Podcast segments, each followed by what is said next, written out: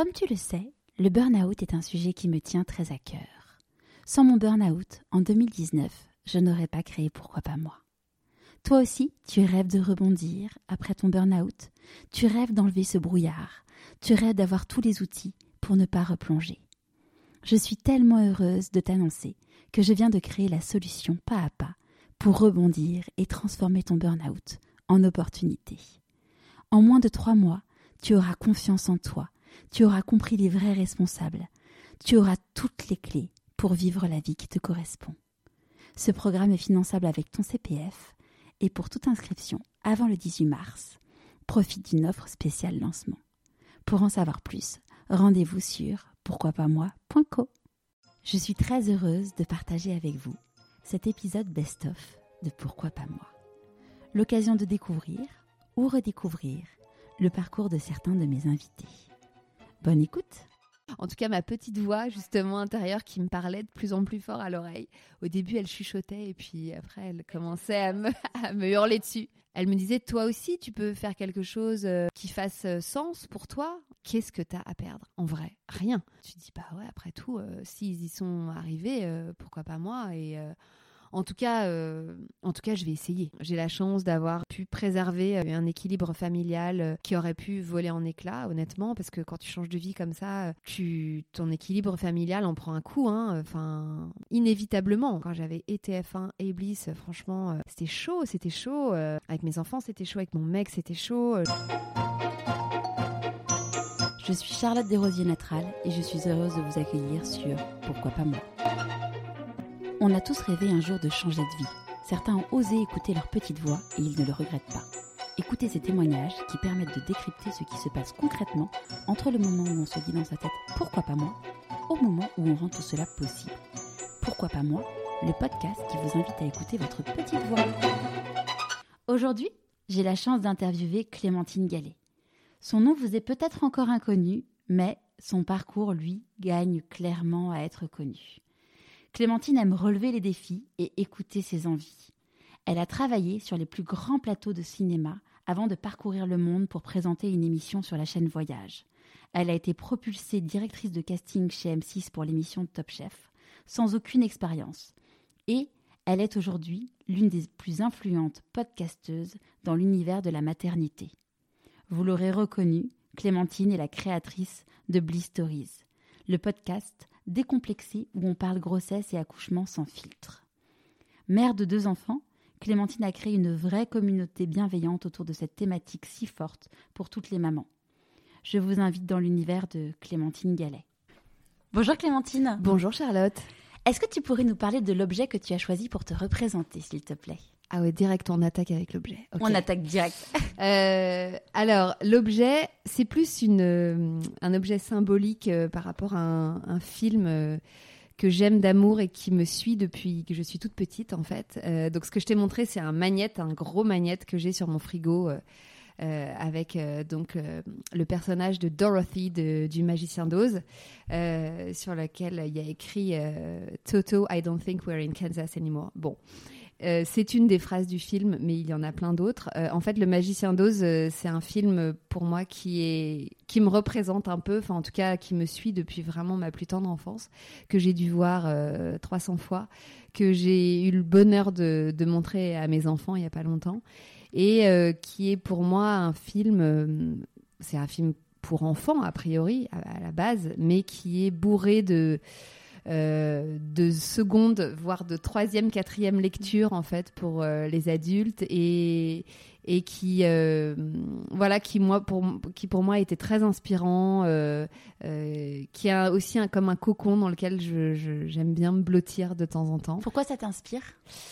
Bah, je sais pas si tu le connais, je l'ai vu, mais il y a très très très très très longtemps. Bon, bah c'est l'histoire de, de, cette euh, jeune fille, Dorothy, euh, qui habite au Kansas euh, avec ses grands-parents et qui rêve d'ailleurs. Voilà, elle rêve de ce qui se passe au-delà de l'arc-en-ciel. Voilà, donc elle dit. Elle, elle, trouve que sa vie est un peu naze en fait dans son ranch au Kansas, que bon, elle nourrit les, les cochons et le bétail, mais c'est pas, c'est, tu vois, elle, elle a envie d'autre chose, elle a d'autres ambitions. Et, euh, Et elle rêve d'autre chose. Et puis un jour, il y a un ouragan dans le, dans le- au Kansas et, euh, et sa maison s'envole. Et, euh, et sa maison s'envole et atterrit dans le merveilleux monde d'Oz, qui est un monde en couleur, alors que le Kansas était en noir et blanc. Et là, elle va découvrir, bah voilà, le merveilleux monde d'Oz, ses habitants, euh, ses rêves, ses espoirs. euh, et en fait, dans ce monde d'Oz, euh, tout est possible. Il y a un truc de, euh, de découverte, de rêve, de voilà, de fantasme où elle se dit, je vais, ça va, ça va être génial. Et puis en fait, en fait, elle se rend compte que c'est pas si bien que ça le monde d'Oz et que finalement, on n'est jamais mieux que chez soi. Donc, euh, d'ailleurs, une autre des grandes phrases de ce film, c'est There's no place like home. Mm. Et donc, euh, et donc finalement, elle fait tout pour revenir chez elle au Kansas, euh, et c'est le magicien d'Oz qui peut l'y emmener. Bon, voilà, je te le résume. mais et, et donc pendant tout son séjour dans le pays d'Oz, elle va faire des rencontres très fortes, euh, voilà, d'amitié, de haine. Elle va rencontrer la sorcière euh, et puis tous ses tous ses copains à elle. Bref. Euh, c'est un film euh, voilà sur euh, sur la famille, sur l'amitié, Le recentrage, sur voilà ce que ce dont tu peux rêver ailleurs et ce que en fait tu as chez toi. Mhm. Et, et voilà et, et souvent, je c'est marrant parce que c'est souvent une phrase que je me dis There's no place like home. Je trouve que c'est il y a rien de plus vrai que ça en fait, que ce que tu construis finalement dans ton foyer avec tes potes, avec ta famille, avec tes enfants. Euh, Finalement, c'est c'est ça l'essentiel en fait, tu vois. Après, tu peux rêver toujours de ce qu'il y a au-delà de l'arc-en-ciel. Forcément, c'est ça qui aussi te motive. C'est quoi pour toi ce qu'il y a Euh, au-dessus Enfin, dans, dans ta perception à toi, c'est quoi euh, ce qu'il y a au-dessus de, au-delà de l'arc-en-ciel? Bah moi, ça a, ça a été plein de choses au cours de ma vie. Euh, c'est vrai que moi, je suis une éternelle euh, insatisfaite. Mm. Donc euh, c'est aussi pour ça que ça me représente bien. C'est parce que Dorothy, elle est, elle est pas contente de, de, de la vie qu'elle a, alors qu'en fait sa vie, elle est géniale, tu vois. Et moi, je te dis pas que c'est à ce niveau-là, mais c'est vrai que je suis je suis un peu une éternelle insatisfaite. En tout cas, j'ai toujours envie de plus, plus, plus. Je suis un peu Madame Plus, tu vois. Donc, euh, euh, quand j'ai euh, le super boulot, bah, je veux encore mieux. Quand j'ai les super enfants, j'en veux un autre. Quand je veux, quand j'ai la super vie, je veux faire plus de voyages, plus de ci, plus de ça. Bon, tu vois. Et bon, c'est aussi un moteur dans ma Mhm. vie, mais mais parfois c'est fatigant. tu sais, parfois tu t'auto-fatigues. Tu te dis non mais c'est bon, euh, voilà, profite quoi, Ouais. tu vois. Euh, donc voilà, c'est des petits mantras comme ça euh, de, de vie que j'essaie de, de me de me répéter. Et c'est vrai que ce film en contient pas mal. Finalement, sous ses airs naïfs, Mm. en fait, il dit plein de choses. Et hum, qui était la petite Clémentine? Euh, la petite Clémentine, écoute, c'était une petite fille euh, sans histoire. euh, c'était une grande sœur surtout. Ouais. Une Vous êtes une fratrie de quatre, c'est Ouais, ça? on est quatre. en fait, pendant très longtemps, on a été deux. Mm. Donc j'ai un petit frère qui a enfin, un petit frère. Il déteste quand je dis ça. C'est mon petit frère. Il a 38 ans. Donc deux ans de moins que toi? Voilà, deux ans et demi de moins que moi, euh, avec qui on est resté euh, un binôme en fait pendant euh, quasiment dix ans. Mhm. Et puis, euh, et puis un jour, mes parents ont eu envie de faire un petit troisième, et, et en fait, c'était des jumelles, donc euh, Des vraies ou des fausses? des fausses. Donc on est passé de deux à quatre, euh, et, et ça a été probablement l'expérience la plus merveilleuse euh, que j'ai eu à vivre en tant que petite fille, euh, vraiment. Et, et donc voilà, je me suis retrouvée grande sœur d'une fratrie comme ça de, de quatre, et c'était c'était formidable. Ta maman t'a beaucoup sollicité du coup quand t'étais petite euh, Ouais, bah en fait, euh, enfin, elle ne m'a pas solli- elle ne comment dire, ça, ça s'est fait naturellement, si tu veux. T'avais envie, euh. Ouais, j'avais envie. Et puis c'est vrai que la pauvre, la première année, enfin, en tout cas les premiers mois de vie de mes sœurs, mon père était parti en tournage. D'accord. Il est parti. je crois qu'elles avaient une semaine ou 15 jours. Et il a, il pouvait pas faire autrement. Enfin, c'était genre euh, vraiment euh, l'opportunité de, de, carrière, de carrière, tu vois, où tu, peux, tu ne peux pas dire non. Et donc, il est parti faire le tour du monde pour un film. Et euh, bon, il s'était mis d'accord, évidemment. Tu vois, ça avait été anticipé. Mais n'empêche que ma mère, C'est elle quand même chaud quand tu te retrouves euh, ouais, avec quatre enfants avec et deux les jumelles. quatre. Rétrospectivement, je- franchement, je sais pas comment elle a fait. Euh, c'est noir et or, quoi. Mais euh, bon, elle l'a fait parce que c'était comme ça. Et puis à l'époque, tu te posais moins de questions. Et puis bon, elle était euh, euh, mère au foyer. donc voilà, elle s'est consacrée à nous. Ouais. Mais évidemment, par la force des choses, j'ai mis la main à Mm. la pâte. Mais parce que aussi, j'adorais ça. Enfin, voilà, c'était un plaisir de m'en occuper. Et c'était quoi tes jeux en tant que petite fille? Moi, je faisais beaucoup de théâtre. Ouais. Euh, beaucoup de théâtre, beaucoup de voilà, euh, de petites mises en scène, euh, beaucoup de beaucoup de spectacles Ouais. globalement. On faisait beaucoup de spectacles, on se déguisait énormément. Enfin, je dis on, pas du tout avec mon frère qui détestait ça, mais euh, avec mes cousines. copines, ouais, mes cousines, mes copines. euh, moi, je me changeais 15 fois par jour. euh, D'ailleurs, ma fille, euh, vraiment, la- bah oui, Ouais. a même euh, la même passion pour les déguisements. Et euh, je dois dire que je la laisse totalement libre euh, voilà de s'exprimer euh, et, et de changer de robe dix fois par jour. Ça ne me pose aucun problème je trouve ça génial. Et donc voilà moi-même j'ai fait ça beaucoup. À la campagne on faisait beaucoup de petites représentations de, de petits spectacles. C'est vrai que très tôt j'ai fait ça. Je mettais en scène justement mes frères et sœurs, euh, mes cousins, mes cousines, on, on était euh, toute une tribu et, euh, et j'adorais faire la, la metteuse en scène. Ouais, ouais, j'aimais bien. Et tu te rêvais quoi? Tu disais quand je serai adulte, ça serait. Tu disais ça serait quoi mon métier? Alors, pendant un bout de temps, je pense que secrètement, je rêvais d'être comédienne, justement. Euh, mais j'étais beaucoup trop timide pour ça. C'est-à-dire que j'arrivais à faire des petits spectacles en famille, tu vois, en terrain connu. Mais, euh, mais dès qu'il fallait euh, monter sur une scène devant un public autre, euh, ça me terrorisait. Euh, donc, euh, bon, c'était un fantasme, je pense. Euh, et puis sinon, très vite, j'ai voulu faire du cinéma, en fait. En- Enfin, très vite. Pas petite fille, hein, mais adolescente. D'accord. Voilà. Parce que mes parents sont des grands cinéphiles. mon père a beaucoup travaillé dans le cinéma et donc voilà, j'ai été élevée dans cette culture des vieux films, euh, voilà, euh, des, des- des livres euh, avec des, des photos d'Hollywood euh, et, euh, et voilà, c'était euh, ouais, c'était une, une envie. Ouais. Donc, donc ton rêve c'était le cinéma, sachant que tu as Mhm. grandi dans un univers de télévision? Oui.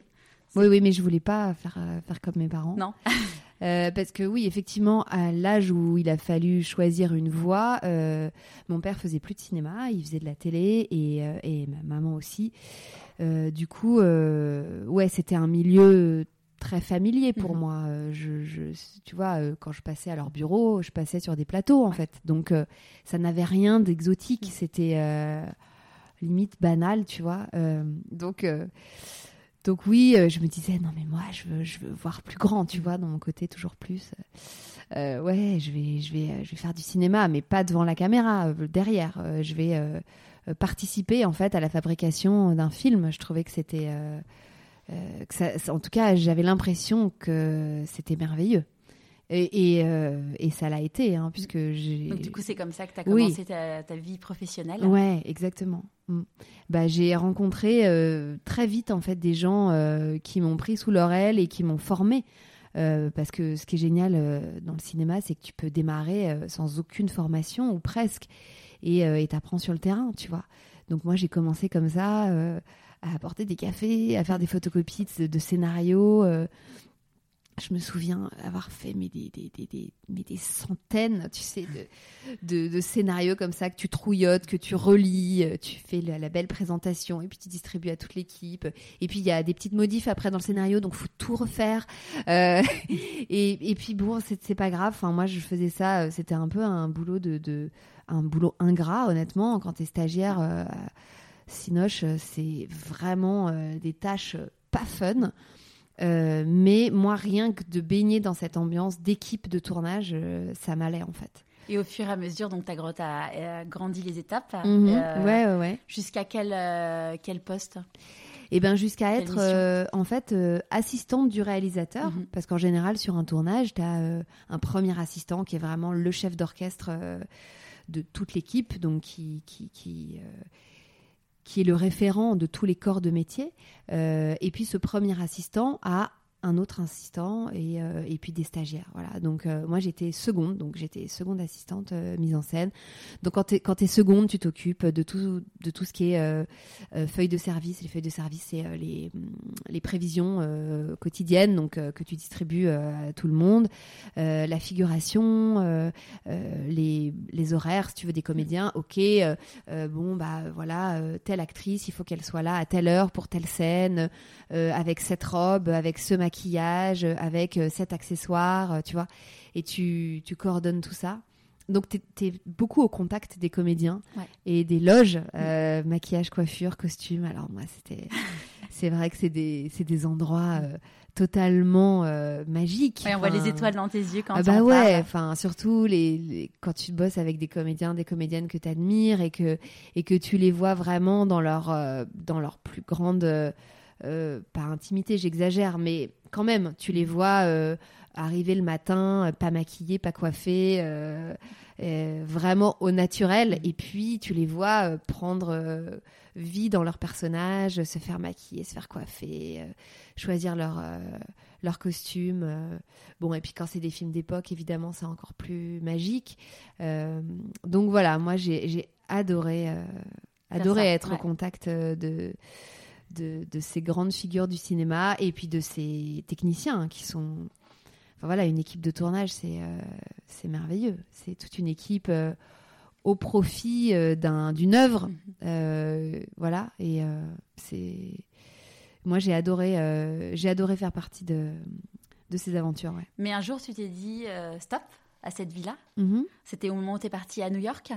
C'était avant, en fait. C'était juste avant. Euh, ouais, je me suis dit stop parce que c'est quand même une vie très nomade. Mhm. Et, et moi, j'avais un peu envie de me poser quand Ouais. même. J'avais envie. T'avais euh, quel âge? Eh bien, j'avais 24. euh, ouais, puisque. Non, 25. 25. Parce que j'ai rencontré donc euh, l'homme de ma vie Mhm. sur euh, un des derniers tournages que j'ai fait. Et, et après, effectivement, cette rencontre, plus le fait que ça faisait déjà euh, pr- presque 5 ans en fait que je faisais ça, euh, bah, j'ai eu envie de passer à autre chose. Ouais. C'était quoi les signaux poser. qui te disaient euh, j'ai envie, euh, donc tu as l'envie de, de- de plus de stabilité dans la, de plus être tout le temps sur les routes. Ouais. Mais est-ce que ton corps t'a dit des choses particulières ou il y a juste ton cerveau qui a dit non mais stop euh, Non, en fait, j'étais psychologiquement, Mm. ça allait très bien. Ouais. C'était un, un boulot qui qui était euh, réjouissant, qui était passionnant, euh, qui était, euh, enfin voilà, tous les jours étaient différents. Moi, c'est ça qui qui m'animait bien aussi. Euh, non, mais moi, j'avais envie de construire une famille, D'accord. tout simplement. Ouais. En fait, c'était plus le côté perso qui qui m'a guidée Mm. en fait vers euh, vers un métier un peu plus euh, sédentaire, si je puis dire. Euh, en tout cas, moins dispersé, parce que quand tu pars en tournage avec une équipe différente euh, tous les euh, six mois, voilà, t'as pas beaucoup de repères. et, et moi, j'a- j'a- j'avais besoin de, ouais, d'un peu de stabilité à cette époque-là, en tout cas. Et, et voilà, donc effectivement, je suis partie à New York faire un peu un break de cinéma, et, et j'ai, et du coup, j'ai découvert la, la production plutôt télé. Voilà. Donc, euh, quand tu bosses en prod, euh, ouais, t'es plus dans un bureau, quoi, devant un ordinateur. Et là, mais enfin, mine de rien, c'était quand même un challenge parce que tu venais de rencontrer l'homme de ta vie. Bon, je sais pas si à ce moment-là, tu savais que c'était déjà l'homme de ta vie. Euh, tu- Probablement pas. En tout cas, pas à ce point-là, Mm. tu vois. Je... Parce que. Et à la fois, c'était un bon moyen de nous challenger, Mm. de, de se séparer comme ça, euh, à peine. euh, Ça faisait combien de temps que vous étiez ensemble? Ah bah, Ça faisait euh, trois mois. D'accord, ouais. tu vois, c'était vraiment tout frais. Mm. Et euh, puisqu'on s'est rencontrés l'été, et moi je partais à la rentrée, tu vois, c'était, je démarrais euh, ma rentrée euh, scolaire entre guillemets comme ça, en partant à New York. Et donc je lui ai dit, écoute, je suis désolée, mais en fait moi c'est un projet que J'ai organisé depuis trop longtemps pour l'abandonner euh, pour toi. Je suis désolée. Même si vraiment je sens qu'il se passe un truc entre nous. Mm.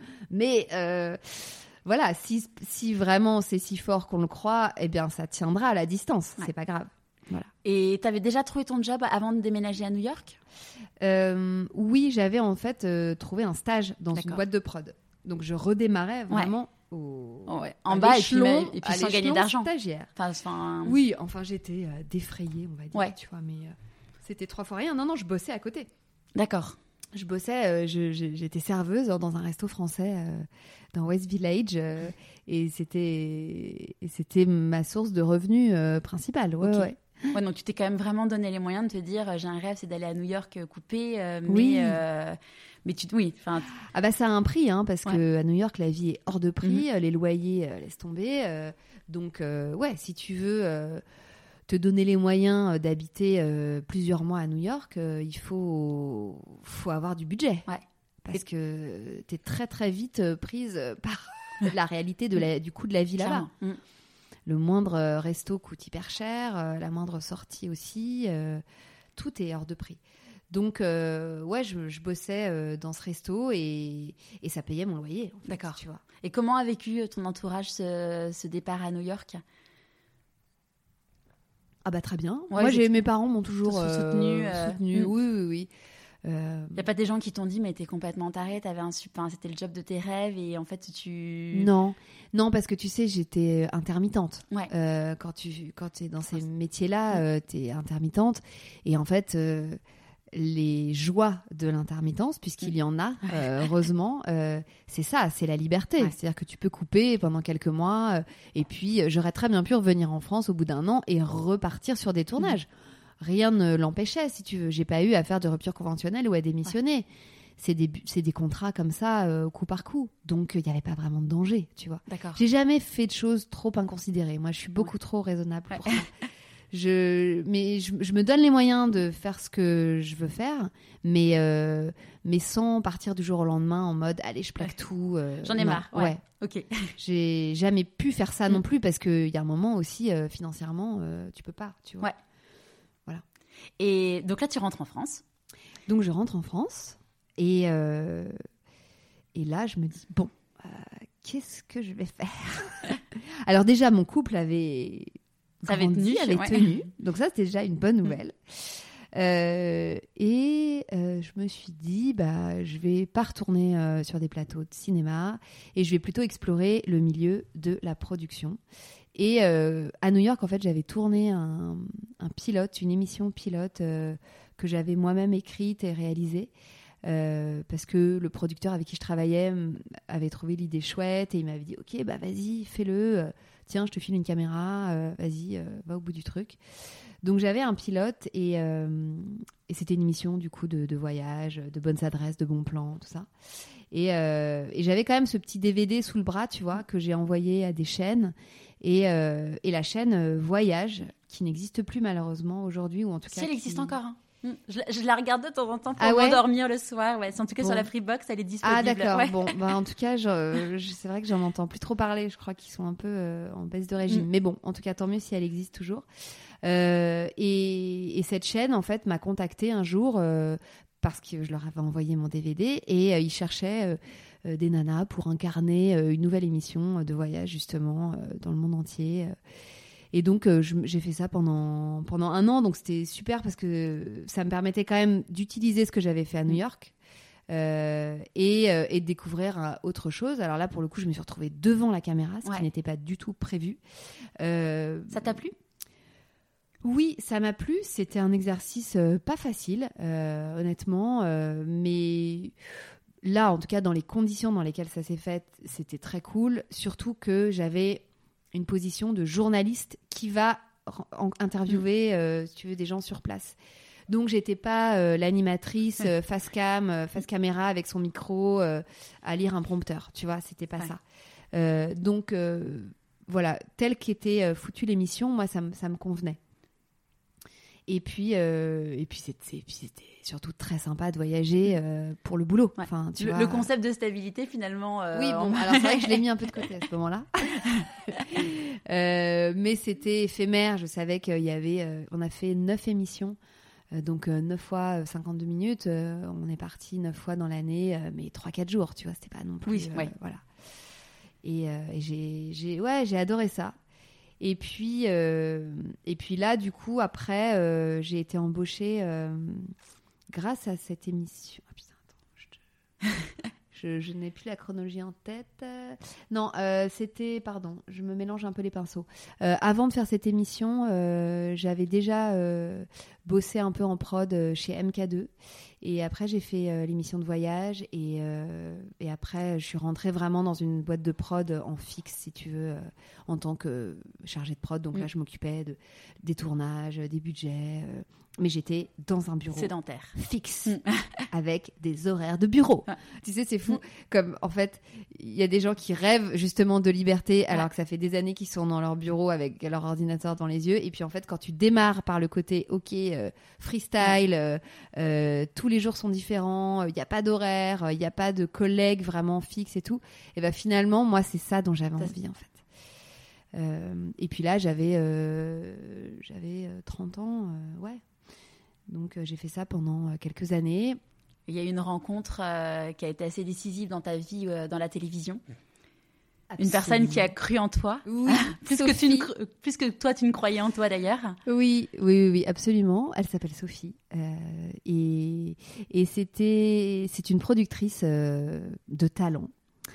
Et c'est une fille qui marche à l'instinct. Voilà. Et, et voilà. Et qui a toujours eu un très bon instinct euh, dans, dans sa carrière. Euh, Et, et c'est vrai que j'ai eu la chance de, de, que nos chemins se croisent.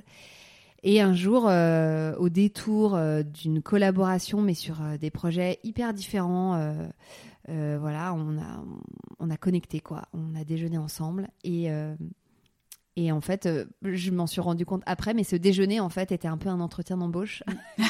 Au moins, c'est bien, comme ça, tu n'avais pas le stress Voilà. en y allant. c'était- Absolument. Mais c'est vrai que rétrospectivement, je me suis dit, elle m'a posé quand même beaucoup de questions.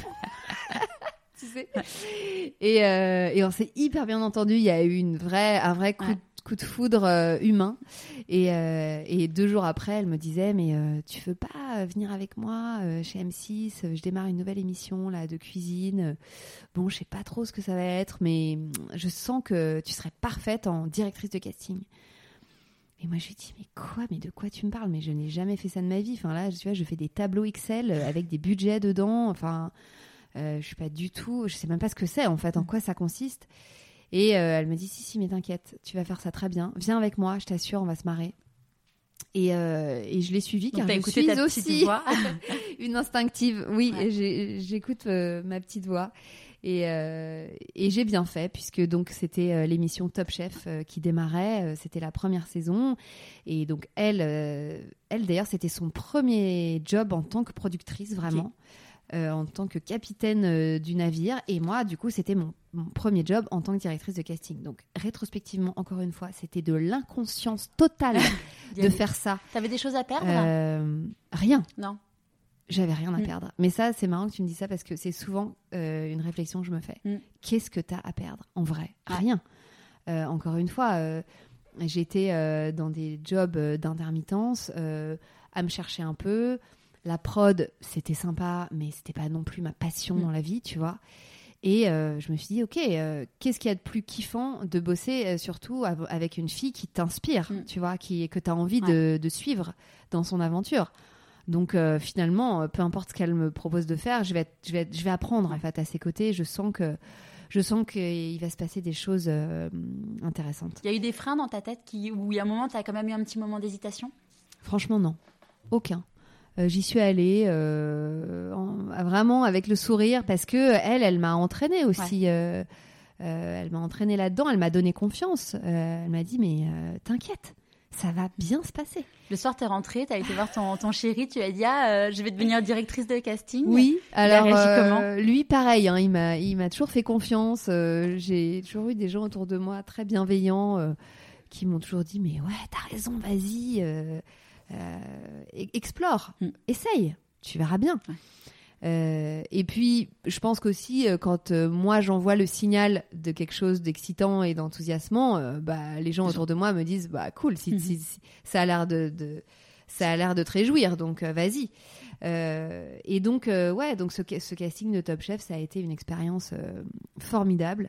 Euh, D'abord parce que j'ai découvert ce métier euh, qui était euh, vraiment fait pour moi, effectivement.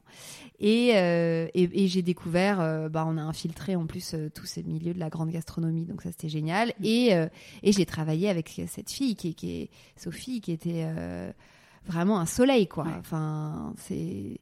Tu sais, quand tu bosses avec des soleils, euh, c'est quand même. C'est pas mal, hein. La vie est plus jolie. Ouais. hein. Euh, donc, c'est. Quoi que tu fasses, t'as le sourire le matin Ah ouais. en arrivant. Ah euh, ouais. mm. Tu te poses pas de questions. Ouais.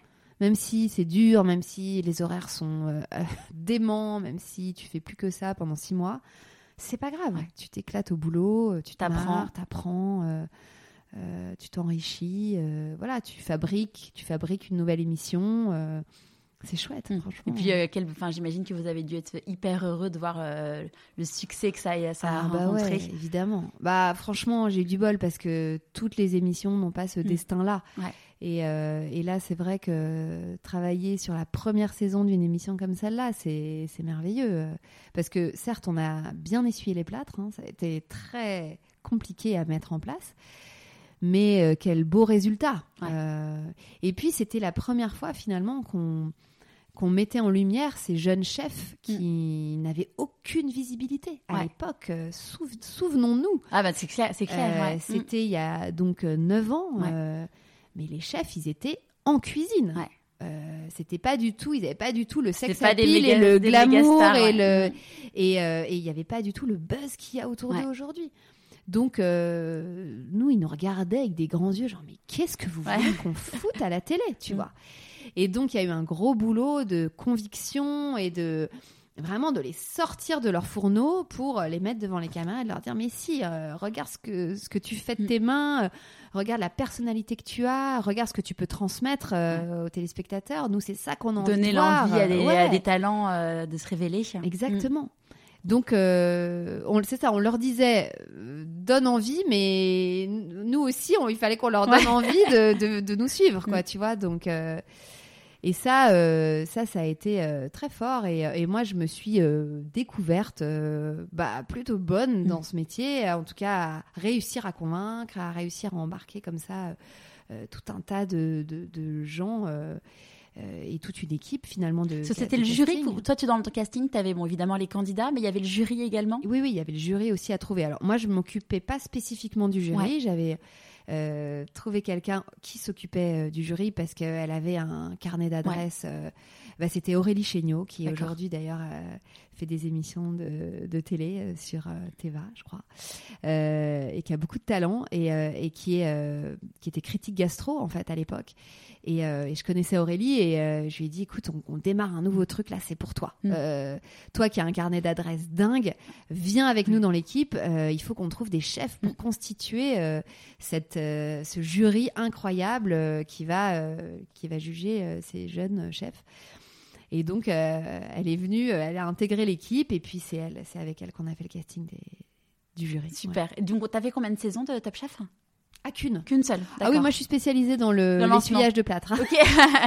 c'est ça qui m'excite à la fois. D'accord. Une fois que c'est trop rodé, euh, je m'ennuie. Ok. Voilà. Donc, euh, besoin, de besoin de nouveautés. Oui. Donc, euh, finalement, après, tu pars chez TF1. Oui, alors je suis restée quand même un peu avec cette Avec Sophie. productrice Mm. Sophie chez M6. Et euh, après, on a été ailleurs, d'ailleurs, dans une autre boîte. Euh, et j'ai été euh, débauchée par TF1 euh, bah, pendant mon, congé, mon deuxième congé mat. D'accord. Donc, donc j'avais euh, 32 ans, 33 ans. Ma fille était toute petite. C'était l'été euh, 2013. Et, et là, j'avais des coups de fil de TF1 qui me disaient... euh, oui, euh, on aimerait bien, euh, on aimerait bien une directrice de casting euh, en fixe en Mm. fait chez nous. C'était un poste qui n'existait pas à l'époque. Et en fait, moi, j'avais bossé un peu pour eux quelques mois auparavant sur le Bachelor, le casting du Bachelor. Très très compliqué ce, ce Ouais. casting. Ah bah ouais, parce que pour trouver le Bachelor, je t'explique. Ah oui, c'est- oui, ouais. c'est chercher une, une aiguille dans, une botte de foin. et il se trouve que euh, vraiment par coup de bol. Après, tu me diras, il n'y a pas que de la chance, mais il se trouve que j'avais trouvé le bachelor et donc euh, et donc il s'était souvenu de moi comme étant la fille qui a trouvé le bachelor. et donc il s'était dit bon, euh, peut-être que elle serait bien pour euh, pour euh, diriger en fait tout le pôle casting euh, chez nous. Et, euh, et j'ai accepté. Et donc j'ai intégré euh, TF1 Productions euh, en novembre euh, 2013. Euh, voilà. Et là, c'était encore. C'était euh, quand même un challenge quand t'avais un, un tout petit bébé, à la... enfin le deuxième en plus. C'était de la folie. Ils ont combien de temps d'écart tes enfants? Ils ont même pas deux ans d'écart. D'accord, ouais. Je te laisse imaginer Ouais. dans quel état de fatigue Ouais. j'étais. C'est-à-dire que ma fille avait 4 mois, je venais de la mettre à la crèche, c'était un crève-cœur. Et à la fois, euh, ce nouveau job était euh, ultra excitant, euh, c'était une opportunité de dingue. euh, dans ce grand, intégrer ce grand groupe euh, qui était F1, euh, franchement, pour moi, c'était c'était une très très belle une, très très belle aventure qui se profilait. Mais c'est vrai que ça voulait dire commencer une, année avec une toute petite fille, un petit garçon qui avait quand même à peine deux ans. Mm. Donc, euh, nouvelle organisation, euh, militaire, Ouais. euh, beaucoup de fatigue, beaucoup de stress, beaucoup de pression professionnelle Mm. et familiale, hein, on va pas se Ouais. mentir. Enfin, c'était euh, ouais, c'était Comme- une première année très compliquée. Il y a eu des moments où tu t'es dit j'ai fait une connerie, ou ton, dans des engueulades, ton mari, ton chéri, parce que vous n'êtes pas mariés, t'as dit mais, mais pourquoi t'as fait ça? En fait, on se l'est jamais dit comme ça. Mm. Euh, en fait, sur le moment, j'étais euh, dans l'œil du cyclone. Ouais. Vraiment. Je, je, j'avais aucun recul. euh, j'avançais euh, tel un bon petit soldat, Mm. encore une fois, vraiment en me disant bon bah voilà, euh, Sans te poser de questions. c'est comme ça, faut le faire. T'as choisi ce métier, t'as deux enfants, c'est génial, t'as un métier génial, ok, vas-y, fonce. Mais c'est vrai que j'y ai laissé un peu des plumes, hein, euh, de, de fatigue, d'épuisement. Bon, donc la première année a été très rock'n'roll. Euh, je, je... Franchement, un des éléments euh, salvateurs de cette année, ça a été que j'ai fini par euh, sortir ma fille de la crèche, Ouais. qui était malade euh, vraiment à répétition. C'était horrible. Et, euh, et j'ai embauché une nounou. D'accord. Donc Bah, je me dit- suis saignée, mais vraiment c'était un investissement. oh, j'ai jamais payé autant. ce- Enfin cette, ce- cette partie-là de notre budget n'a jamais été aussi importante. Mais en fait, ça a été euh, mon salut. Ouais, parce que tu peux dormir, un bébé malade, c'est des nuits. euh, ouais, en fait, c'est-à-dire qu'en la sortant de la crèche, j'avais, euh, elle n'était plus malade, Ouais. et du coup, j'avais cette femme qui venait à la maison la garder toute la journée, qui gérait le linge, la bouffe, euh, le- les bains, les tout, tu vois. Et du coup, ça, c'était une, une deuxième maman, Mm. tu vois quelque part. Et bon, j'ai pas pu me la payer très longtemps, mais je me la suis payée euh, un an, un an et demi, je crois, le temps de souffler Respirer. en fait, Mm. tu vois parce que euh, parce que sinon je je sais pas comment j'aurais continué mais hum, oui disons que euh, intégrer TF1 c'était un un merveilleux voilà enfin c'était un- une étape professionnellement euh, géniale mais ça implique toute la toute l'exigence hein, que nécessite un poste comme celui-là Ouais. Parce que c'était, comme tu disais, c'était une création de poste. donc Ouais. Tout à, tout à fabriquer, construire. voilà Après, tu as eu une équipe? Voilà, après, euh, j'ai embauché des équipes. euh, sur chaque émission, en fait, j'avais une équipe de casteurs, qui, mais qu'il fallait recruter, former, manager, voilà. Euh, mais bon, écoute, euh, c'était au final, une fois que j'ai eu trouvé mon rythme, Ouais. euh, tout, tout roulait. roulait, ouais. ouais, ouais, ouais, bien sûr. Mais un jour, tu t'es dit, j'ai potentiellement. Donc, la, la chance que tu as eue avec ce job, c'est d'intégrer plein de métiers différents, de suivre des métiers, de découvrir, notamment les entrepreneurs Oui. et la maternité. Oui, oui, oui. Mais en fait, le casting, ce qui est merveilleux quand tu fais du casting, c'est que selon le programme qu'on te commande, bah, tu vas euh, fouiller euh, dans tel ou tel domaine. Mm. Alors évidemment, quand c'est de la télé-réalité, euh, tu vas chercher des célibataires. Euh, mais quand c'est une émission de cuisine, bah, tu découvres le milieu des des chefs. Mm. Quand tu fais une émission sur les entrepreneurs, tu découvres les, les entrepreneurs. Et euh, quand tu découvres, quand on, on te commande une émission sur les sages-femmes, tu découvres l'univers des sages-femmes. Donc euh, moi, c'est vrai que j'ai j'ai eu euh, la chance de de- de- d'infiltrer entre guillemets comme ça euh, tout un tas de d'univers et, et de m'en nourrir. Mm. Et, et c'est vrai que c'est tombé. En fait, tout ça a, a coïncidé avec la maturation euh, de, en tout cas, ma petite voix Ouais. justement intérieure qui me parlait de plus en plus fort à l'oreille. Au début, elle chuchotait et puis après, elle, Elle te disait à quoi, me- cette petite me dessus?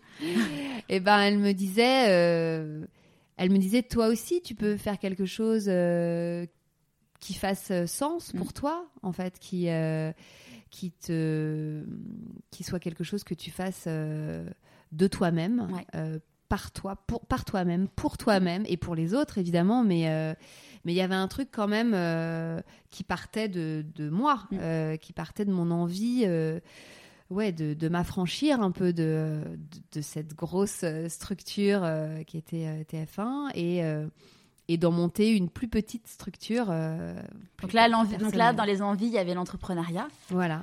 Tu- Mais bon, l'entrepreneuriat, de manière très très floue, hein, Mm. très vaste. Moi, je, je- moi, j'ai autour de moi, j'ai que des intermittents. hein, tu sais, euh, enfin, j'ai très peu d'entrepreneurs. Euh, je, je baigne euh, dans des- un entourage d'intermittents du spectacle. Ouais. Donc, l'entrepreneuriat, effectivement, en fait, il est arrivé surtout par ma sœur, une de mes sœurs, quand même, qui est l'exception de la famille, qui n'a pas choisi la voie de l'intermittence, et je l'en félicite, et qui a choisi la voie de l'entrepreneuriat, Ok. l'entrepreneuriat social. D'accord. Euh, et c'est vrai que grâce à elle, euh, elle m'a, elle m'a beaucoup euh, ouvert les yeux euh, sur tout ce, ce, ce- ce pan de- d'une vie professionnelle que Mm. j'ignorais.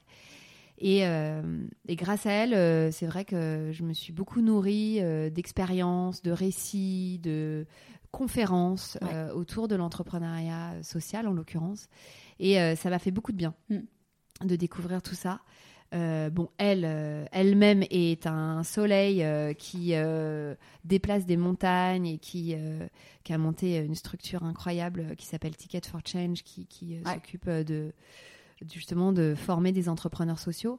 Et, euh, et en fait, en, en gravitant à côté d'elle, tu vois, en me Mm. collant, en me frottant un peu à elle et en, et en assistant à différents, euh, différentes conférences qu'elle a pu faire, euh, bah, ça m'a vachement aidé.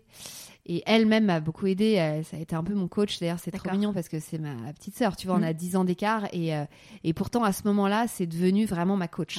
Ouais. Elle m'a énormément euh, euh, euh, stimulé, euh, fait lire des trucs, envoyé des articles. euh, on s'est fait des dîners, des discussions pendant des heures où elle me elle me, elle me décryptait un peu, Mm. euh, tu vois, tout le parcours et, euh, et des- elle me donnait des outils très concrets pour, euh, euh, comment dire, euh, pour échafauder un peu euh, un plan, enfin un plan, un plan, oui, en tout cas pour poser les bases euh, d'une éventuelle reconversion. D'accord. Euh, et donc, euh, petit à petit, euh, ça a mûri. En parallèle, euh, j'ai découvert euh, les podcasts. Ouais. Euh, et, et du coup, tout ça s'est imbriqué de manière assez évidente. Mm. C'est-à-dire que d'un côté, j'avais les podcasts, de l'autre côté, j'avais cette envie d'entreprendre, et, et, et puis le sujet de la maternité, Les- pour le coup. Les podcasts, pas- écoutez quoi pour euh, sur bah, l'entrepreneuriat? Justement, j'écoutais beaucoup. euh, bah, j'écoutais beaucoup de choses, euh, beaucoup de podcasts anglo-saxons en fait. Euh, plus euh, en France, euh, bah, la poudre, Génération XX. le, le podcast de Matt Matt- aussi, euh, Génération Do It Yourself. Mm. Enfin voilà, des, des podcasts qui te tirent vers le haut en fait. Ouais. Tu vois, c'est des podcasts qui te qui disent euh, pourquoi pas toi? Mm. Vraiment. Mm. Enfin bah, d'ailleurs, euh, tu portes bien ton t-shirt. ton t-shirt. Parce que c'est vraiment ça. C'est-à-dire, euh, un jour, tu te dis, bah ouais, après tout, s'ils y sont arrivés, pourquoi pas moi? Mm. Et en, tout cas, en tout cas, je vais essayer. Ouais. Et je n'ai rien à y perdre. C'est ça. Voilà. Donc en parallèle, donc tu disais, il y a la, il y a la maternité qui te Mhm. trottait. euh, donc tu étais maman déjà oui, de, oui, de- oui. de- de Moi, vos enfants. Ouais, ouais, ouais. Mes enfants étaient déjà grands. Enfin, tu vois, j'avais plus de bébés euh, Mm. dans les bras. hein. Mais euh, quand même, euh, j'ai- toujours été. Enfin, je suis. je entourée de, de copines mamans, euh, de la génération de mes sœurs, donc qui a 10 ans de moins, euh, qui aussi euh, deviennent mamans, et mon autre sœur, donc euh, qui, est, qui a un petit garçon euh, de, de deux ans et demi, euh, donc qui a vraiment, ça a coïncidé puisque tu vois le podcast a presque deux ans, Ouais. donc euh, pendant sa grossesse à elle. Euh, j'ai été euh, bon bah ça, son phare dans la nuit hein, on va dire sa référente Mm. number one et, euh, et donc, elle, elle, elle m'appelait, euh, elle, elle me sollicitait énormément. Bon, déjà, on est très proches, hein, donc c'était pas très compliqué. Mais on en a énormément parlé. Et, et je me suis rendu compte à cette occasion, à l'occasion de ce coaching de, de grossesse, que qu'elle n'avait pas les informations du tout. Ouais. En tout cas, tr- très peu, pas assez. Mm. Et, et elle me disait, mais si toi, tu ne m'avais pas dit ça, euh, personne me l'aurait dit, en Mm. fait. Et, et ça nous énervait, mais au plus haut point, on était là, mais putain, mais c'est pas possible. Mais je, je lui disais, mais qu'est-ce qu'ils vous apprennent en fait au cours de, de préparation Ah, puis c'est tellement important d'arriver préparé à son Bah ouais. accouchement, ça change tout. Enfin, mais franchement, euh, ils nous apprennent des trucs euh, très euh, académiques, Mm. mais euh, on rentre pas dans les détails, euh, on rentre pas dans le concret, quoi. Bon, et en fait, à l'époque où elle était enceinte, il y a eu euh, une espèce de vague de baby boom euh, autour de moi où euh, je me suis retrouvée du coup un peu référente de plein de copines, de cousines et de ma sœur. Et, et toutes me disaient la même chose. Donc euh, voilà, l'énervement est monté. et en même temps que l'énervement, du coup, l'envie euh, que, que d'y remédier, en fait, Ouais. et de, de remédier à ce problème. De me dire, non mais attends, ça suffit, quoi. Ouais. On arrête là, on arrête de de, de pas dire les, les choses euh, concrètement, on arrête de de pas transmettre l'info. euh, stop. Mm. Donc, je vais me servir du podcast pour en parler. Sachant que tu as eu une révélation en écoutant dans ta voiture euh, une, une Australienne. Oui. Et Oui, c'est oui. là où tu t'es dit, euh, c'est ça ce que je Oui. veux faire. Bah, c'est-à-dire que je- j'ai effectivement euh, j'écoutais donc euh, plein de podcasts et un jour une, une, une- nana que je suis sur Instagram a répondu à, à un podcast de maternité et bon il se trouve que cette fille est australienne donc elle habite vraiment à l'autre bout du monde et euh, et quand elle a raconté sa maternité, je, l'ai- je l'ai sentie euh, très proche, Mm. alors qu'elle est très loin. Ouais. Et, et je, je l'ai sentie très proche parce qu'elle elle me parlait de choses euh, que j'ai pu vivre aussi. Et, euh, et donc, à ce moment-là, je me suis dit, OK, en fait, on partage toutes les mêmes choses et c'est universel. Mm. Euh, donc, euh, et on est reliés, euh, nous, toutes les mères, toutes les femmes, euh, on est reliés par euh, cette envie de maternité, par cette expérience de maternité, par cette désillusion parfois de la maternité et par les grands bonheurs que nous apporte la maternité. Mais euh, en tout cas, ouais, on est reliés par des fils invisibles qui, qui, qui, qui constituent une espèce de, ouais, de, de source aussi de d'informations et, et de liens hyper forts en Mm. fait. Et moi, ça, je l'ai ressenti de manière euh, ouais, très forte, très profonde. Et donc, euh, bah, comme je marche beaucoup, euh, encore une fois, à l'instinct et au coup de cœur et, et avec mes tripes, bah, j'ai senti que c'était ça, en tout Mm. cas, qu'il fallait que j'explore, sans du tout savoir dans quoi je m'embarquais. Mais en me disant, j'ai un sujet qui me passionne. Ouais. J'ai un média que j'adore et, que, et qui gagne à être connu, parce qu'à l'époque, euh, les podcasts en France n'étaient pas du tout aussi présents Ouais. qu'aujourd'hui. Euh, mais en tout cas, euh, je sentais que c'était euh, qu'il y avait un truc à faire. Donc je l'ai fait. Donc là, le soir, tu rentres, t'as- t'entends dans ta voiture euh, le, le podcast de Courtenay. Tu rentres. Courtney. Ouais. Et là, tu dis go, euh, go, j'y vais, je me lance. euh, une- un sentiment d'urgence. euh, Ouais. Ouais, ouais, oh, bah, je crois que une semaine après, j'avais euh, le matos. euh, et euh, oui, parce que c'était au mois de novembre, euh, c'était au mois de novembre 2018, euh, cette, euh, cette espèce de déclic-là. Euh, donc, euh, je me souviens, euh, j'ai eu un micro euh, à Noël. Euh, ainsi, je me suis acheté euh, tout le matos et tout. Euh, je me suis formée à un logiciel de montage. Bon, je savais déjà monter parce que quand tu fais du casting, tu montes euh, les interviews et tout ça. Je savais faire des interviews. Ouais. Donc en fait, ça regroupait euh, un peu Tu tout ce que je caster savais les bons profils aussi. Je savais, voilà, a priori, euh, trouver les bons témoins. Euh, donc ça ne me demandait pas un investissement euh, déjà financier euh, trop grand. et ça, par contre, ça nécessitait un investissement en Temps. temps. Mm. Ça, c'est sûr. Mais bon, je l'ai trouvé, le temps, et, et j'ai commencé à interviewer euh, euh, deux personnes, deux femmes très proches de Mm. moi, puisqu'il s'agissait de ma cousine et euh, d'une de mes meilleures amies, la marraine de mon fils. Et euh, je me suis fait un peu la main avec elle et, euh, Et ça t'a plu direct? et ça, ouais, ça a fonctionné. Mm. En fait, euh, tout de suite, euh, j'ai éprouvé euh, l'émotion pure, tu vois, du, du, du truc où tu te dis, ah ok, bon, bah, c'est bon. C'est go. hein. C'est bon. Ouais. Ouais, ouais. T'as Bah fait écouter tes premiers épisodes à d'autres personnes pour avoir un regard extérieur? Ou t'étais tellement convaincue qu'en fait, il n'y avait même pas besoin Je crois pas. Non Attends, mais tu me poses une colle. Euh, je ne crois pas. Ou en tout cas, euh, pas dans le but d'avoir un avis. D'accord. Tu vois ce que Mm. je veux dire? Ouais. J'étais convaincue, en tout cas, que euh, euh, que je voulais sortir ces premiers épisodes. Mm. Après, euh, ça plaît, ça plaît pas. Ouais. Évidemment, j'étais pas du tout euh, persuadée que ça allait plaire. Mm. Mais moi, en tout cas, ça me plaisait. D'accord. Donc, j'avais envie de les mettre en ligne Mm. telles quelles. Je l'ai fait écouter, si, j'ai fait écouter à mon mec, qui s'est trouvé captivé. Donc, j'étais là, bon, bah écoute, si ça marche sur toi, déjà, c'est bon Mm. signe. Et puis, en fait, très vite, j'ai enregistré. J'avais trois épisodes et euh, j'ai mis en ligne euh, trois épisodes d'un coup. Ouais. Euh, parce que moi, j'étais très frustrée euh, sur les podcasts que j'écoutais de pas avoir assez de- de- d'épisodes en stock, Ouais. tu vois. Et donc, je m'étais dit, bon, au cas où ça prend, Mm. au moins, il y aura trois épisodes et ça me laissera un peu le temps de voir venir, tu vois, pour la suite.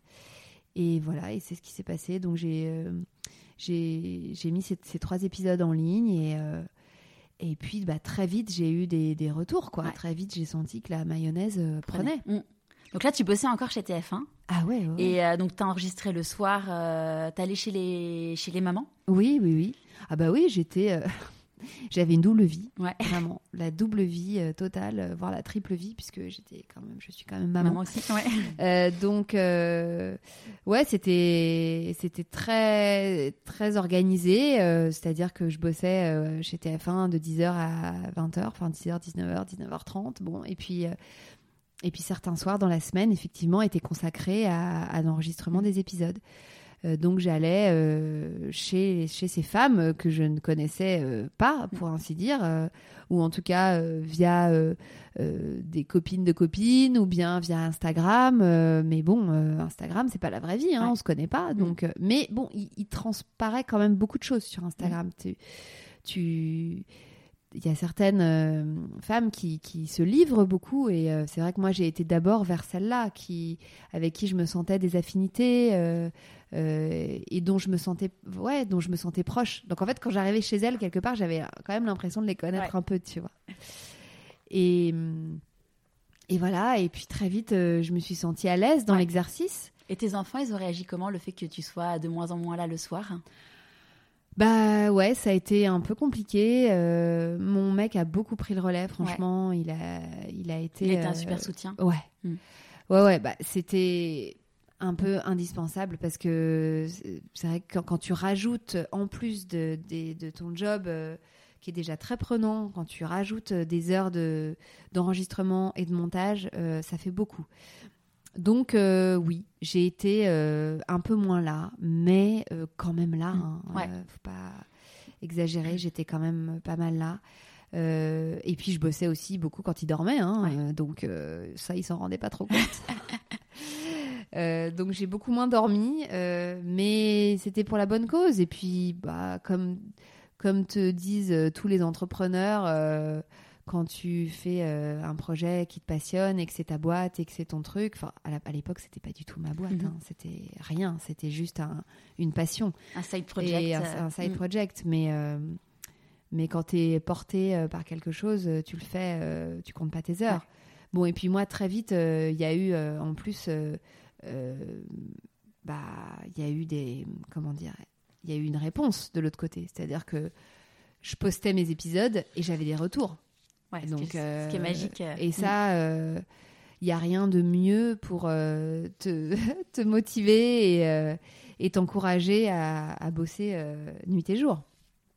Quand tu as des retours euh, de nanas qui te disent euh, Oh mon Dieu, mais c'est extraordinaire, mais euh, jamais j'aurais cru que. euh, euh, y avait d'autres femmes qui avaient vécu ça, euh, je, je m'y retrouve tellement et, euh, et merci, merci, merci, merci, merci, merci, merci. En fait, je me suis pris un shoot de merci. Ouais. En fait, depuis que j'ai commencé ce projet, euh, c'est dingue en fait d'être autant remercié. Ça ne devrait pas. Enfin, c'est- c'est- Euh, si.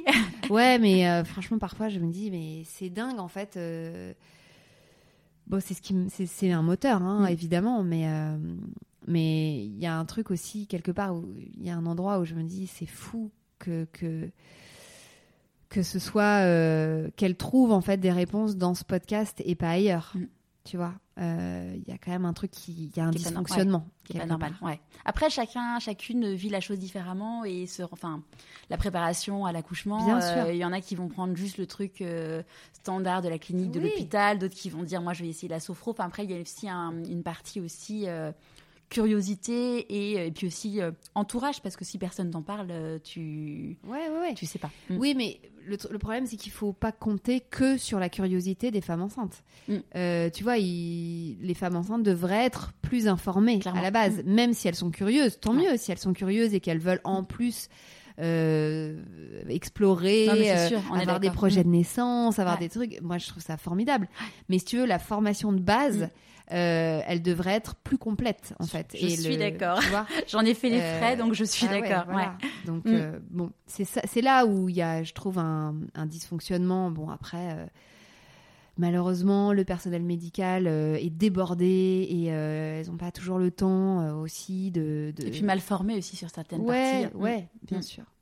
Donc voilà, écoute, en tout cas, euh, tant mieux. Elles ton- ont trouvé des réponses à leurs questions euh, dans ces témoignages. Euh, elles ont trouvé, voilà, des, des sœurs de d'expérience. et, et elles se connectent d'ailleurs en- entre elles. Hein, Ouais. mes, mes héroïnes, appelle, celles qui, celles qui témoignent. Euh, elles répondent euh, aussi à, à celles qui Ouais. les sollicitent Mm. après la diffusion de l'épisode. Super. Donc c'est ça fait une super belle communauté. tu vois. Ouais. Mm. Donc là, euh, tu, donc, tu travailles encore chez TF1, tu fais ça le soir, et en fait, un jour, euh, tu te dis, mais en fait, ça me prend quand même beaucoup de temps. Donc tu vas voir euh, ton boss et tu lui dis, moi, j'aimerais euh, un part-time. Oui, alors ça a commencé comme ça, effectivement. J'ai commencé à réclamer un 4-5e. Ouais. Euh, En expliquant que c'était ça ou... Ah oui. Ouais, c'était. euh, Au début, c'était un peu secret. Tu l'as quand même finalement dit assez rapidement. non, après, j'en ai parlé assez vite. Bah en fait, moi je bossais avec des gens qui étaient des amis. hein, Ouais, euh, donc, donc en fait, je voyais pas l'intérêt de le cacher. Ils voyaient bien que euh, que j'étais euh, euh, en ébullition euh, sur autre chose. et puis, ça me faisait plaisir aussi de leur en parler, de partager ça avec eux. Et ils ont d'ailleurs été d'un grand soutien. hein, euh, ils étaient hyper enthousiastes. Donc, donc ça, ça a jamais posé de problème. Euh, le 4-5e, ils me l'ont euh, accordé euh, volontiers. Et puis, ils étaient eux-mêmes enthousiastes. Vraiment, il y avait un truc de... en c'est cool. Bah, c'est quand même un média, tu Mm, vois. Alors, c'est pas de la Ouais. télé, mais Ouais. euh, et Mm. c'est du son, mais c'est pas grave. Il y a, c'est quand même, on n'est pas très très éloigné. euh, donc ils étaient euh, même curieux de savoir ce que ça allait donner, tu vois. Donc non non, ils m'ont toujours beaucoup soutenu. Donc j'ai eu ce 4 5 qui a effectivement beaucoup changé les choses. Ouais. Donc j'avais tous mes mercredis, c'était extraordinaire. quand as bossé, euh, quand tu bosses depuis 6 ans euh, non-stop, euh, Mm. du lundi au vendredi avec des horaires. des gros gros horaires, je te jure que le jour où tu as ton, vendredi, ton mercredi, c'est. Tu respires. Ah, Mm. ah là là. Donc ça, c'était Et génial. financièrement, tu as pu euh, t'y retrouver. euh, Bah, en fait, financièrement, au même moment, j'ai commencé un peu à monétiser, tu vois, le podcast. Donc ça, tout ça, a été. euh, Ça s'est bien géré. euh. Oui, bon. T'as attendu, pas. euh, t'as attendu que de monétiser pour te dire je demande mon 4 5 e ou finalement c'est les. Non, il y a eu une période un peu charnière où effectivement euh, ça s'est senti Ouais. Euh, dans la trésorerie familiale. Mais euh, mais bon, euh, voilà, tu tu fais avec, hein, euh, voilà. Tu... Bah, quand t'as envie, il faut y aller. Quoi. Voilà, Mm. exactement. Tu fais des concessions. Euh, et donc, euh, ouais, en, en, en parallèle, euh, le- les podcasts ont commencé à émerger en. France et euh, donc on a commencé à s'intéresser à, à mon cas et, euh, et au fait que je générais quand même de grosses écoutes. Ouais. des, des- T'as combien d'écoutes maintenant par épisode À peu près? Euh, Écoute, à peu près entre 50 000 et, et 100 000. D'accord, génial, ouais. Euh, donc c'est beaucoup. Mm. Euh, et et c'est vrai que du coup les marques, euh, les marques ont commencé à se rendre compte que euh, avec une communauté euh, très puissante, très engagée et très ciblée, Clairement. Mm. eh ben ça pouvait euh, peut-être qu'on pouvait faire Ah affaire, Ouais. tu vois. Donc moi j'ai vu débarquer cette, cette émergence de la monétisation avec beaucoup de joie évidemment parce que là je me suis dit ok là il y a peut-être moyen Ouais. d'en faire un business Mhm. chose qui n'était pas du tout dans mon esprit à la base. Et euh, mais euh, mais c'est vrai que là, tout d'un coup, euh, ça devenait très concret et je me suis dit bon, peut-être que je vais pouvoir envisager de prolonger le 4-5e, d'élargir le 4-5e à carrément un full-time, Mm. en fait. Euh, et, euh, et puis, bah, écoute, euh, ça a été possible. Donc, Combien de temps après, du coup, tu as quitté TF1 Définitivement? Eh bien, un an après. D'accord. En fait, en septembre, j'ai démarré au 4-5e Ouais. et en juillet, je suis partie. Donc, j'ai été euh, une année euh, calendaire, Ouais. si tu veux. euh, euh, Enfin, une année, on me dit calendaire ou Ouais. je sais pas. En fait, de Mhm. septembre à juillet en- au 4-5e. D'accord. Et en juillet dernier, je suis partie définitivement. Donc là, tu as pu t'arranger simplement avec ton. Tu as pu avoir le chômage? Oui, Ouais, donc ça, c'est un, un vrai plus Ouais, ouais. qui.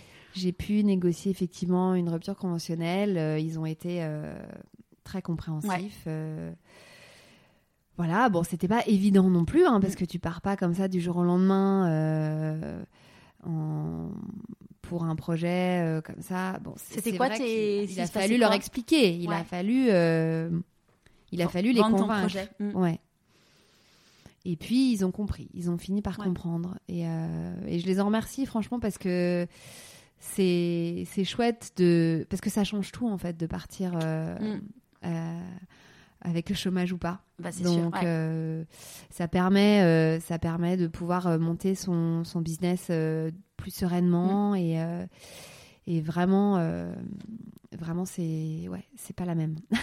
Qu'est-ce qui a été ton déclic pour te dire allez ça y est je bascule je bascule sur sur un temps plein pour Bliss? Bah, le jour où j'ai commencé à recevoir plus de mails euh, pour Mm. Bliss que pour euh, TF1, tu vois. Ma boîte mail euh, Bliss était pleine et je n'arrivais même plus à traiter Ouais. mes mails.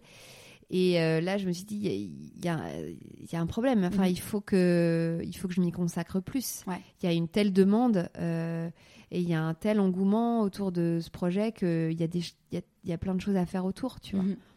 notamment enfin sur le podcast et peut-être euh, d'autres déclinaisons ou peut-être euh, enfin je sais pas il y avait je sentais que euh, qu'il se passait quelque chose et puis il y a la plateforme Cybelle Ouais. donc qui m'a aussi approché pour qu'on qu'on réfléchisse à un, un partenariat la Cybelle donc c'est euh, c'est une plateforme de, de podcast Mhm. euh, qui est un peu euh, le Netflix du podcast, si tu veux, qui euh, propose des contenus euh, originaux et, et des contenus que tu peux trouver ailleurs. Mais ils ont, enfin, leur grand, leur grand, leur grand atout, c'est de, c'est de proposer des contenus inédits, de fiction, documentaire. voilà, il y a plein de choses. Euh, de témoignages aussi et, euh, et voilà et ils m'ont proposé qu'on travaille ensemble et, euh, et donc du coup depuis ce partenariat tous mes épisodes sortent en avant-première sur la plateforme Cybelle. D'accord. Voilà. Donc là, c'est une nouvelle vie qui commence. Ouais. Euh, super. Et là, donc, tu as toujours vu, vu, euh, Bliss comme une marque euh, dès le début? Non, c'était. euh, non, non. non, non, pas du tout. Tu. Non, moi c'était, je te dis, c'était juste le titre de mon podcast. Et hein, pourquoi euh. Bliss d'ailleurs? Ah bah Bliss, alors déjà j'adore le dire, tu sais, Mm. c'est comme, euh, je dis souvent, c'est comme le prénom de ton enfant, tu Ouais. sais, il faut, il faut pouvoir le dire euh, 200 fois par jour et Ouais. ne pas en être lassé. Donc euh, faut se le mettre en bouche et puis si c'est un mot euh, qui sonne bien, qui te plaît, euh, faut, faut, voilà, c'est que c'est le bon. Euh, et puis Bliss, c'est euh, Bliss, c'est la béatitude, c'est Mm. le, c'est ce moment suspendu euh, de, de, de bonheur pur. Quand tu rencontres ton enfant, tu vois, peu importe euh, ce qui s'est passé Mm. avant et ce qui se passera après, ou même peu importe la difficulté de ton accouchement, il y a quand même un moment comme ça où tu rencontres euh, le regard de ton enfant et où c'est, ça, magique. dé- ça Mm. dépasse tout, quoi, ça Ouais. transcende tout. Donc voilà, j'aimais bien ce mot et puis stories, bah parce que voilà, parce que c'est des histoires de vie, c'est Mm. des tranches de vie, quoi et euh, qui sont à la fois très personnelles et à la fois qui, qui parlent à tout le monde. Mm. Donc euh, voilà, Bliss Stories, euh, c'est venu comme ça, euh, après un brainstorm avec une personne aussi qui a beaucoup compté dans la, dans le- la mise en place de, de Bliss, qui, s'appelle Aurélia, qui est, qui est une, une fille avec qui je travaille, qui était vraiment mon bras droit chez TF1. Et Aurélia, elle a été la, vraiment ma confidente de, du, des débuts, tu vois. euh, C'est, et c'est d'ailleurs elle, parce que quand même, il faut rendre à César ce qui appartient à César, c'est elle. Moi, j'avais Bliss, et c'est elle qui m'a dit, mais pourquoi tu rajoutes pas Stories? Et je lui disais au début, je disais, Bliss Stories, c'est un peu difficile à dire et tout. Et puis en fait, je À me force, suis dit, et puis mm. on se voyait tous les jours au boulot, tu vois. Donc c'était euh, vraiment, euh, c'était avec elle, on a refait, enfin on a refait le monde et on a refait le monde de nos vies professionnelles aussi parce qu'elle aussi a changé de vie. Et, et on était dans une émulation comme ça très très forte et et je sais plus pourquoi je te dis ça. Ouais, voilà. Et Bliss Stories, euh, c'est venu comme ça. Mais euh, à la base, c'était juste le titre d'un podcast qui me plaisait bien, tu vois. Et puis, c'est vrai qu'aujourd'hui, ça ressemble plus à une marque. Mhm. Et euh, Du coup, aujourd'hui, il y a quoi derrière Bliss Stories? Donc, le podcast, évidemment. Ouais. Bah donc depuis le mois de septembre, là, depuis six mois, effectivement, j'ai monté ma boîte. Mhm. Donc j'ai monté une boîte qui s'appelle Bliss Studio, tu vois, qui regroupe donc le podcast, euh, bientôt un livre. Génial. Qui sort quand euh, Alors bientôt. Euh, je n'ai pas de date d'ailleurs. Je n'ai pas de date exacte, mais incessamment. Qui raconte du coup les histoires de toutes ces femmes extraordinaires? Oui, alors en fait, je voulais pas faire un copier-coller du mm. podcast, hein, c'était pas le but. le but, c'était de proposer un, un guide un guide et un recueil de témoignages. En fait, c'est un, c'est un livre un peu hybride entre le guide et le recueil de témoignages. Et euh, évidemment, euh, tous ces épisodes sont une mine d'or euh, d'informations et, et d'expériences brutes, quoi, de real life. et, et, donc, je voulais, je voulais que ça donne envie d'écouter les, les, épisodes et je voulais aussi que les podcasts donnent envie de lire le livre. Enfin, tu vois, c'est tout ça est très complémentaire. Euh, et normalement, euh, bon, enfin, en tout cas, moi, j'ai tout fait pour que ça se marche pas dessus, tu vois. Et, et elle, est, elle est euh, née comment, elle a dit cette idée? Oh, bah, Elle est née le jour où une maison d'édition m'a contacté. Parce que alors, je, t'avoue que moi, j'étais à des kilomètres mm. d'envisager un livre, hein, vraiment. Mais écoute, un jour, on m'a appelé, on m'a dit, voilà, on adore ce que vous faites, on adore Bliss, il faut en faire un livre. Ah bon? Ah bah ok, euh, bah ouais, pourquoi pas. T'as jamais écrit? Enfin, t'avais jamais écrit dans ta vie pas... Non, non, non, non, j'avais jamais écrit. Euh, c'est vrai que c'est un exercice euh, très différent, mm. très... Oh là là, qui m'a demandé beaucoup de...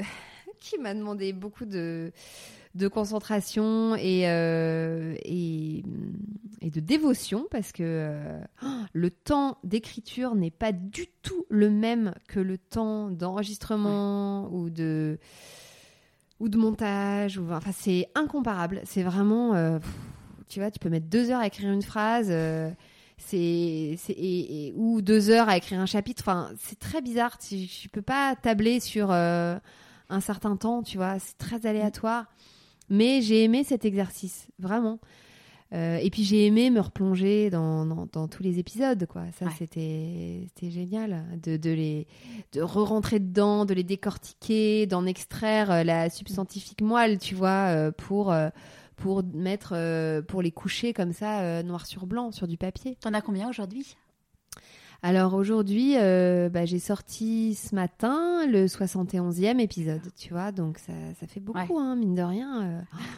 c'est un par semaine depuis, euh, depuis un peu moins d'un an. Avant, j'étais à, à, un tous les 15 jours.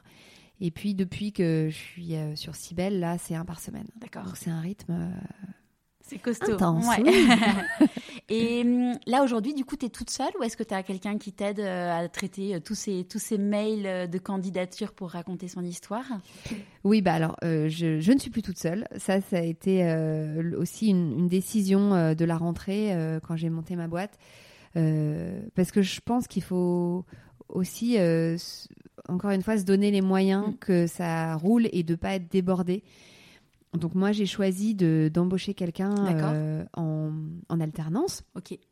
Euh, euh, j'ai travaillé avec ma, ma, pépite qui s'appelait Clémence, qui était ma stagiaire en fait chez TF1. Ok.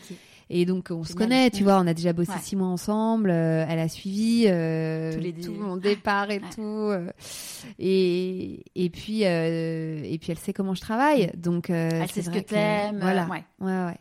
Donc c'est beaucoup plus euh, fluide en mm. fait de travailler comme ça et, euh, et c'est quelqu'un qui a beaucoup de talent. Donc elle effectivement, elle m'aide au quotidien à traiter les mails, euh, à répondre. T'en as combien d'emails par jour? Ah non mais je peux même pas te dire. c'est j'en ai beaucoup. Ouais.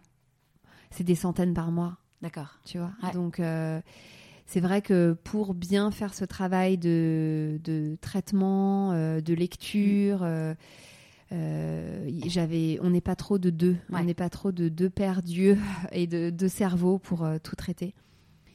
Euh, et puis le, le but est aussi de voilà de répondre à tout le monde. Mm. Moi, ça, c'était horrible en fait de pas réussir à répondre à tout le monde. Ouais. Je m'en voulais terriblement parce que ces femmes m'écrivent. Parfois, je- quand je les lis, euh, je les vois euh, devant leur ordi, euh, tu vois, vraiment. Elles mettent tout leur ah, cœur. ouais, Mm. ouais, ouais, ouais, ouais. C'est, bouleversant ce, Mm. que je, ce que je reçois et, et pour moi, c'était plus possible en fait de pas leur répondre, Ouais. de pas pouvoir répondre à tout le monde. Donc voilà, maintenant on a remédié à ça et, et puis ça me permet d'avoir une bien plus grande visibilité en fait sur les, les centaines de, de témoignages, de sujets à explorer, Ouais. tu vois.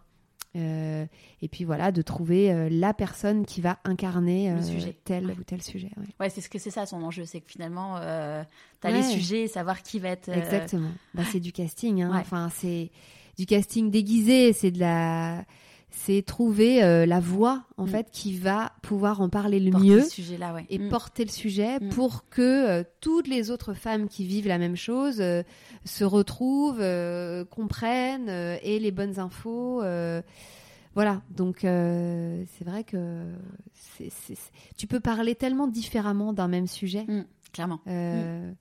Euh, C'est bien d'avoir la meilleure voie possible pour le Ouais. faire, quoi. C'est d'ailleurs c'est quelqu'un qui bah d'ailleurs je crois que c'est toi qui m'avais dit quand je t'ai contacté il y a euh, deux mois où tu m'as dit tu sais le sujet a, a- est traité notamment avec les déviations qui t'avaient interviewé Ouais. et en fait donc j'ai écouté euh, les déviations évidemment l'épisode que tu Mhm. as enregistré avec eux et en fait quand, quand je- pendant tout l'épisode j'étais là mais moi j'ai envie de poser cette question j'ai envie de poser cette question et c'est vrai qu'en fait chacun a un regard différent euh, sur une thématique et clairement des, des podcasts sur différents sujets, il y en, enfin sur un sujet donné, il y en a plein Mais oui. et c'est ce qui, ce qui compte, c'est Tu peux le finalement traiter la personne derrière. différemment. Mm, Et c'est ça qui est génial aussi, c'est qu'il y a de la place pour tout le monde. c'est ça. Enfin, Mm. tu vois, il y en a, il y a plein de podcasts euh, sur l'entrepreneuriat, il y a euh, plusieurs podcasts sur la maternité, a- mais on a toute euh, notre patte Ouais. et tous et toute notre patte et notre ton Mm. et, euh, La et personnalité qui Mm. nous est propre. Donc Ouais. euh, voilà, euh, Ouais. chacun fait comme Comme il il le sent. Ouais, il l'entend. Donc là, du coup, dans les nouveaux défis, donc il y a eu le livre. Donc, qui, qui- t'as fini de l'écrire?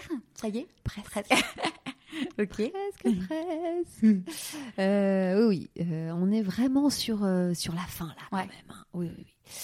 Et puis, écoute, euh, plein d'autres projets dont je ne peux pas te parler pour l'instant, mais, euh, mais ça bouillonne. Ouais. Ça bouillonne et, et puis euh, voilà, bah, comme tu l'as compris, moi j'ai toujours, euh, je suis toujours en train de, de voir ce qui, Après. le coup d'après. Mm. Euh, même si euh, il n'est pas question de, du tout d'arrêter le podcast, euh, j'ai envie évidemment euh, d'aller explorer d'autres territoires et, euh, et voilà. Et maintenant que je suis en full time euh, sur, euh, ce, sur- voilà sur ma boîte, euh, voilà, je peux je peux le faire. Donc c'est super. Est-ce que dans le choix de changement de vie, tu as eu des renoncements? Hmm. Euh, écoute, non, au contraire. enfin, si, tu, tu renonces forcément à une stabilité, tu renonces à une tranquillité Mhm. d'esprit, ça c'est sûr.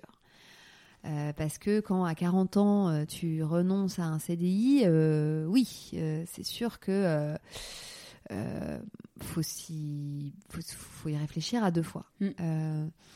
Mais pour moi, c'est pas un renoncement en fait. Pour moi, au contraire, c'est je m'offre une liberté. Ouais. Plutôt que de renoncer à une stabilité. Mais bon, après ça, ça dépend de, De chacun. de- de chacun. Mm. Euh, euh, donc euh, non, pour moi, c'était c'était pas renoncer. Non, non, c'était au contraire, c'était vraiment m'offrir cette vie sur mesure, cette vie professionnelle sur mesure. Ouais. En fait, tu te crées ton métier. Ouais, Mm. exactement. D'ailleurs, c'est très marrant parce que depuis donc quelques mois, quand on me dit, tu sais, dans des trucs administratifs, quel est votre métier? Je dis euh, podcasteuse. Mm. Et là, on me regarde, genre, euh, excuse-moi, euh, c'est pas vraiment. Je dis oui, c'est un nouveau métier. Mais c'est vrai que, tu vois, Mm. sur la ligne profession, quand tu mets podcasteuse, ça fait bizarre, quoi. C'est. euh, Il y a plein de gens euh, qui te regardent euh, un peu de travers euh, en se demandant ce que tu fais vraiment Ouais. dans la vie, quoi. Et pourtant, et pourtant, c'est chouette, c'est un nouveau métier et, et, je suis très fière qu'il existe et je suis très fière qu'il y en ait de plus en plus mm. qui arrivent à en vivre parce que c'est ça le nerf de la guerre hein, quand même. Mais, mais j'y crois, moi, j'y crois. Je suis sûre que l'industrie du podcast ne va faire que que grandir et que euh, et qu'on va avoir euh, une vraie place dans mm. le dans l'univers médiatique. Et dans, donc là, tu as, quand même eu un parcours de vie qui est super riche. Est-ce que ça a un impact sur la façon dont tu élèves tes enfants? Oh, Certainement, certainement. Euh, mes enfants ont une maman qui travaille beaucoup. Oui, ça mm. c'est sûr. donc ils ont la valeur travail qui coule dans leurs veines, hein, je pense. en tout cas, je l'espère.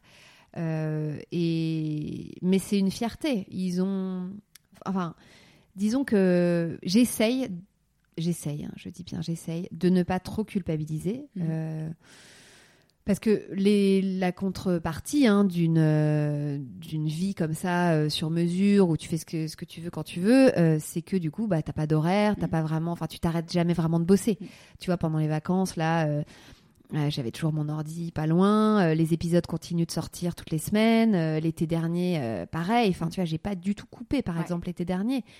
Donc ça, c'est, ça nécessite quand même une vraie discipline.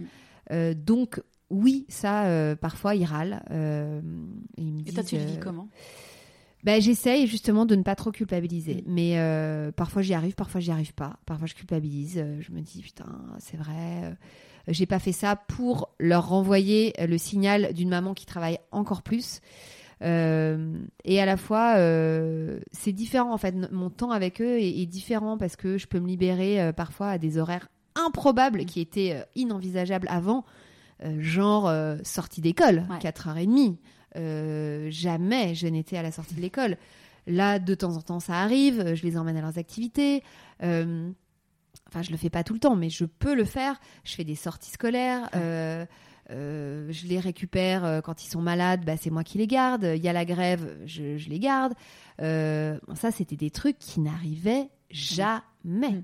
Et d'ailleurs, c'était la tannée, je jonglais avec les babysitters, ma mère, mes sœurs. bon, aujourd'hui, c'est vrai que je me dis, ok, bon bah, t'es malade, tu restes avec moi, ça n'est pas grave ou bien euh, t'es un peu chafouin, je sens que t'as hyper envie que je vienne te chercher à l'école, bah tu sais quoi, ouais, je vais venir te chercher à l'école et on va profiter, mm. euh, on va se faire un 16h30, 18h30, euh, on va kiffer et puis et puis après je, vais je vais me remettre à travailler plus tard, mm. tu vois. Donc ça c'est chouette. Donc en fait, mes enfants, ils comprennent, ils râlent de temps en temps, mais comme tous les enfants de parents qui travaillent. Euh, et, voilà, et c'est comme ça, c'est la vie. Et, et à la fois, moi, je m'éclate tellement. Euh, ils, le ressentent aussi, les bonnes vibrations, euh, tu vois, et, la bonne énergie. Et, et ils sont fiers de moi aussi, tu vois, je le vois. parfois même, ils écoutent des épisodes. Mon, fils, parfois, il lance des épisodes. Je dis, mais qu'est-ce que tu fais? Ah mais j'écoute j'écoute please non peut-être pas cet épisode là par contre mais du coup, ils sont hyper, euh, hyper informés. Hein. Euh, ils sont incollables euh, sur l'accouchement, la grossesse. c'est c'est chouette. Enfin, moi, je suis très contente qu'ils s'intéressent à ces sujets-là. Même vraiment, mon fils, il est, je te dis, il est incollable. Il adore. Et, pourquoi pas? Enfin voilà, ça fait aussi partie de de, de, de, les intégrer comme ça aussi à l'aventure et eh ben ça leur fait aussi mieux connaître ce que je fais. Euh, c'est chouette. Ouais, c'est bien. Et si on te dit, euh, Clémentine, tu as de la chance en fait avec tout ce qui t'arrive, comment tu réagis? Je dis oui, tu as raison. Ouais, bien sûr. Mm. J'ai beaucoup de chance, euh, j'en suis consciente. après, cette chance, je l'ai construite, je l'ai elle n'est pas venue comme ça, elle n'est pas tombée du ciel, euh, mais euh, en tout cas, j'ai tout fait pour que pour qu'elle qu'elle existe, mm. oui, ça c'est sûr. Euh, et aujourd'hui, oui, quand on me dit t'as de la chance, je dis bah ouais, franchement, ouais, c'est vrai, c'est vrai. J'ai la chance de faire un métier que que j'ai choisi, que je me suis fabriqué sur mesure, que j'aime passionnément. J'ai la chance de travailler avec des gens que j'ai choisis que je que j'admire, euh, qui me stimule, euh, qui avec qui j'ai envie d'imaginer plein de choses. j'ai la chance d'avoir pu préserver un équilibre familial qui aurait pu voler en éclats, honnêtement, parce que quand tu changes de vie comme ça, tu, ton équilibre familial en prend un coup. Hein. Enfin, inévitablement, on est passé par des phases euh, euh, où moi j'étais sous l'eau totale euh, quand j'avais ETF1 et Bliss. Mm. Franchement, c'était chaud, c'était chaud. avec mes enfants, c'était chaud. Avec mon mec, c'était chaud. Je me disais putain. Est-ce que, je vais réussir à tout faire, mm. à tout mener de front? Ouais, bien sûr, je me suis posé la question. Euh, mais jamais, en fait, tu croyais, enfin, tu croyais tellement et tu croyais tellement ton couple aussi que tu t'es dit, euh, on va, on va arriver à remonter. Euh, ouais, j'avais confiance. Mm. Je suis quelqu'un qui a globalement assez confiance en la vie. D'accord. Bon, alors parfois, ça me joue des tours. Parfois, j'ai trop confiance et je suis déçue. Et puis, à l'inverse, et heureusement, le, plus souvent, j'ai raison d'avoir confiance. Et quand est-ce que tu as été déçue? Si... Euh... euh, bah, je sais pas, par t'es déçu par, euh, par euh, parfois quand tu, tu te donnes à fond pour un truc et puis que t'as pas le retour que t'attendais, tu vois. ça, c'était plutôt dans mon autre vie, dans mon autre vie professionnelle. parce que moi, je j'ai jamais j'ai jamais rechigné à la tâche, tu vois. je suis une grosse bosseuse. Mais c'est vrai que euh, j'ai besoin d'être stimulée. J'ai besoin d'être euh, tirée vers le haut. J'ai besoin de sentir euh, qu'il y a du répondant en face, quoi. Et j'ai besoin de bosser avec des gens qui me, qui me portent et, et, auprès de qui je sens la même énergie. Ouais, qui m'encourage ou que moi-même j'encourage. Enfin, en tout cas, où on s'encourage mutuellement, tu vois, où il y a un truc de, où il y a un ping-pong positif, tu vois. donc ça, oui, j'ai pu être déçue parfois par des, des, collaborateurs avec qui c'était pas exactement, on n'était pas exactement alignés, mais euh, c'est pas grave, tu apprends, euh, tu, tu te relèves, euh, et puis, et puis voilà. Et, tu, bon, heureusement, j'ai pas perdu la niaque, mais voilà, c'est surtout, ouais, heureusement, les déceptions n'ont pas été trop nombreuses, je t'avoue. Ah, bon, tant mieux.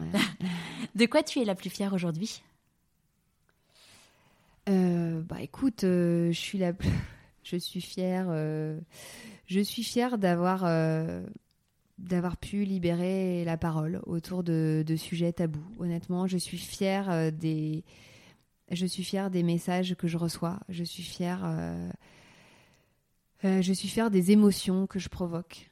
que je provoque, c'est pas moi qui les provoque. Je suis fière de que tu délivres. Oui, que c'est pas moi qui les provoque, mais c'est les témoignages mm. que je vais chercher, quoi, en tout cas. donc, parce que parce que les émotions c'est quand même euh, chouette de ressentir des émotions mm. hein, euh.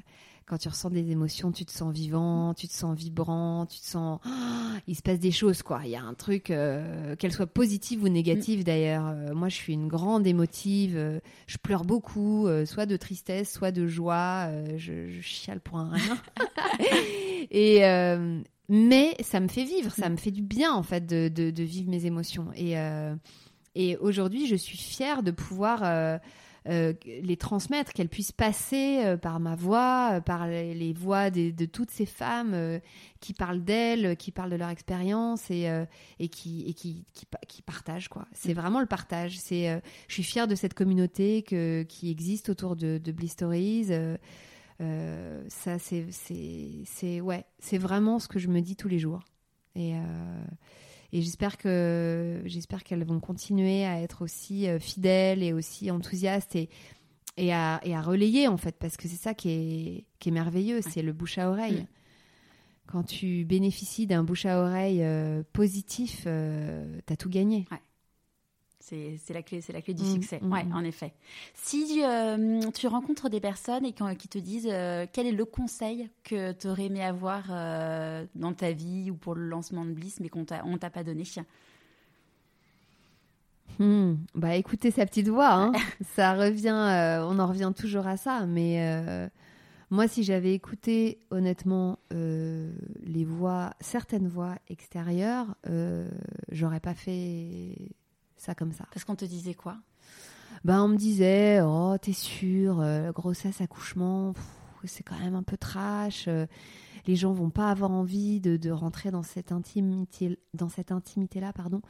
Euh, fais un truc plus général, plus global sur euh, l'éducation, la maternité en général, un truc plus mainstream, tu vois. Euh, et puis, une heure, c'est long. euh, pff, on va se faire chier de parler une heure de, de, de césarienne et d'épisiotomie et de baby blues. Enfin, franchement, t'es sûr que t'as envie d'aller dans ce créneau-là? Et, euh, et moi, bon, je disais, bah, en vrai, moi, je pense que oui. Bon, t'as le droit de pas être Mm. d'accord avec Ouais. moi, mais moi, je pense que oui. Mm. Euh, donc, euh, j'ai tenu bon et, et j'ai et j'ai fait, fait. comme j'ai fait à ma façon. Mm. Voilà. Euh, et il s'est avéré que euh, ce que moi j'avais envie euh, d'entendre et, et de questionner, eh ben en fait, c'est avéré ouais plus plus général que je ne pensais. Ouais, Ah. a touché beaucoup de monde. Ouais. Avant qu'on se quitte, à qui as-tu envie de dire merci et pourquoi?